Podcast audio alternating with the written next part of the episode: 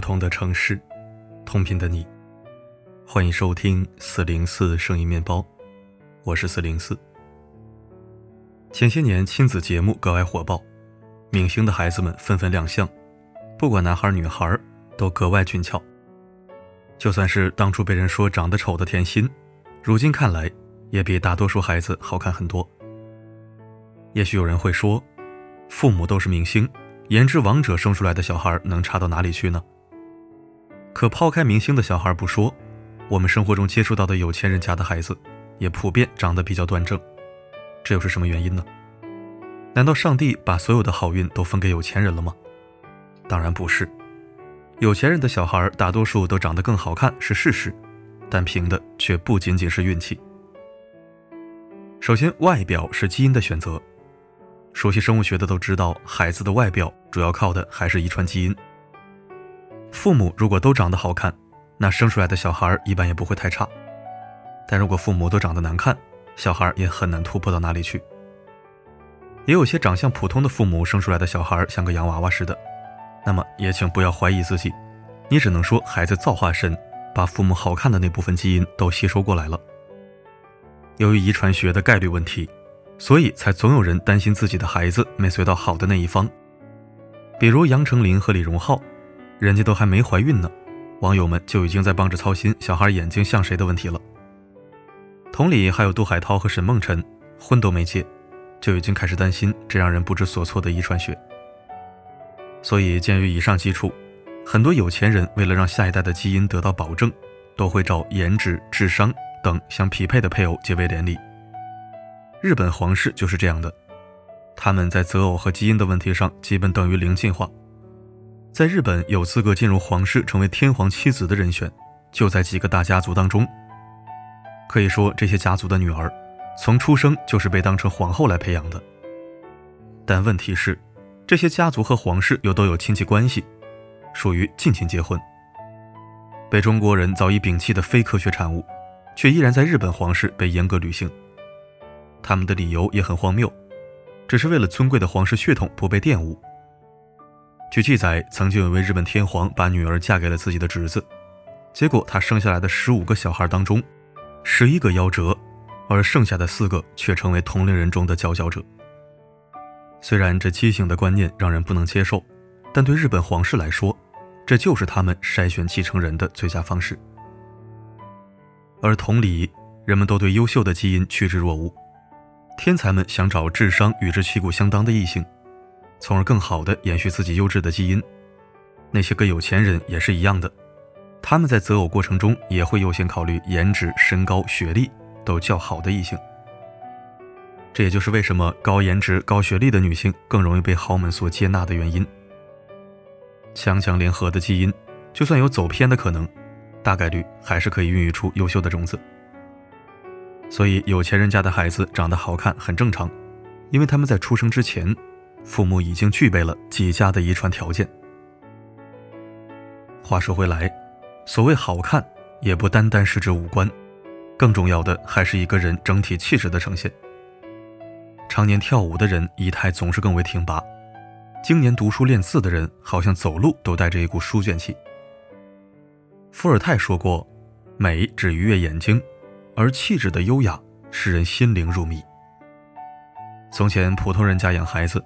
往往只追求于吃暖穿暖、健康就行，而富人家却不一样，基本的生存本就不需要费力，他们更着重于孩子的教育和培养他们的兴趣。民国时期文豪崛起，男子从出生便拥有求学的权利，有才华倒也不甚为怪。而纵观那个年代崭露头角的女性人物，几乎都来自于家族的栽培。林徽因十几岁就随父出国游学。宋庆龄兄弟姐妹都各有所成。在国内被家庭所束缚的张幼仪，和徐志摩离婚后出国不断精进自己，最终也成为了那个年代具有代表性的女性人物。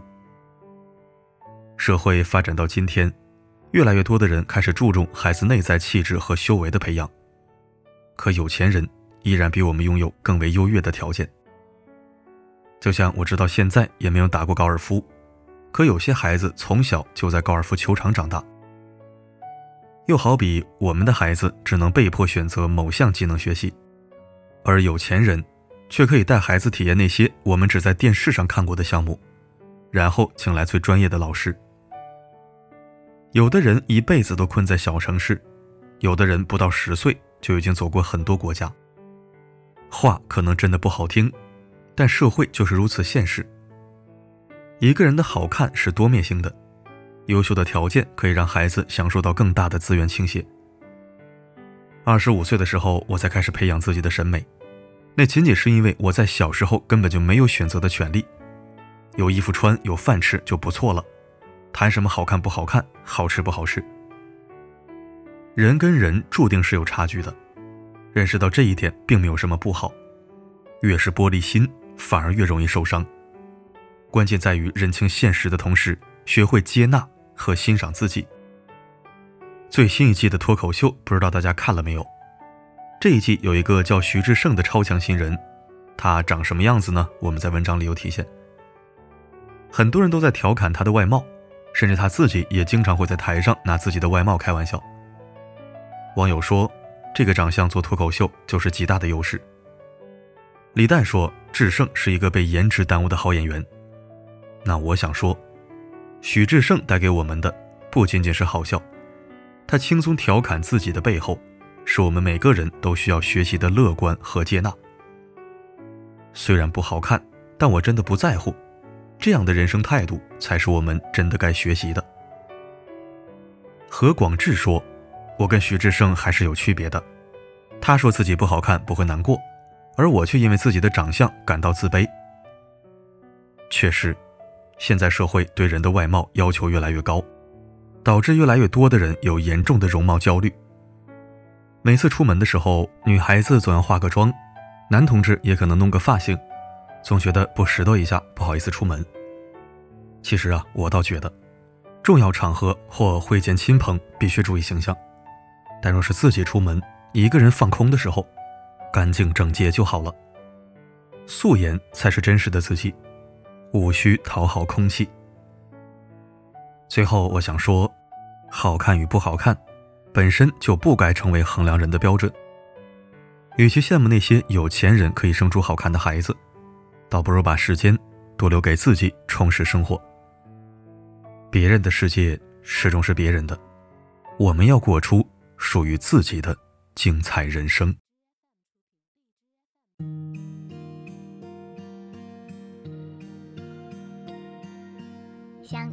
远方的山川，想起海边看海鸥。不管风雨有多少，有你就足够。喜欢看你的嘴角，喜欢看你的眉梢。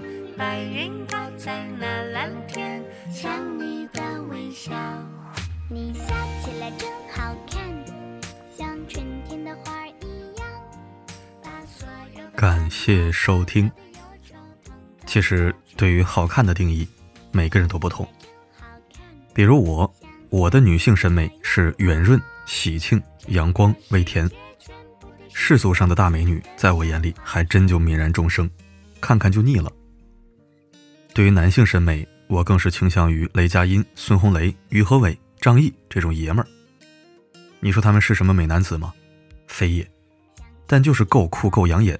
够硬够劲道，小鲜肉什么的。好了，今天的分享就到这里。我是四零四，不管发生什么，我一直都在。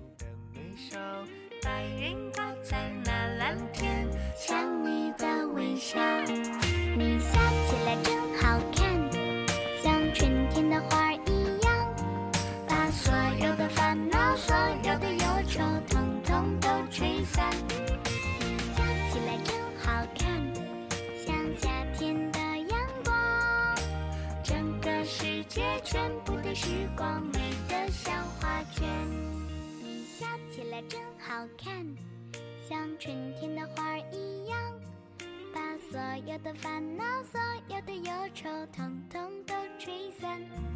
你笑起来真好看，像夏天的阳光，整个世界全部的时光美得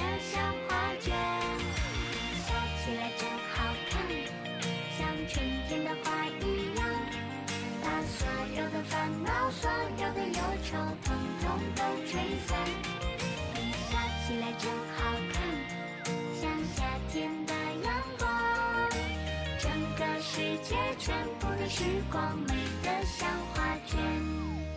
整个世界全部的时光，美得像画卷。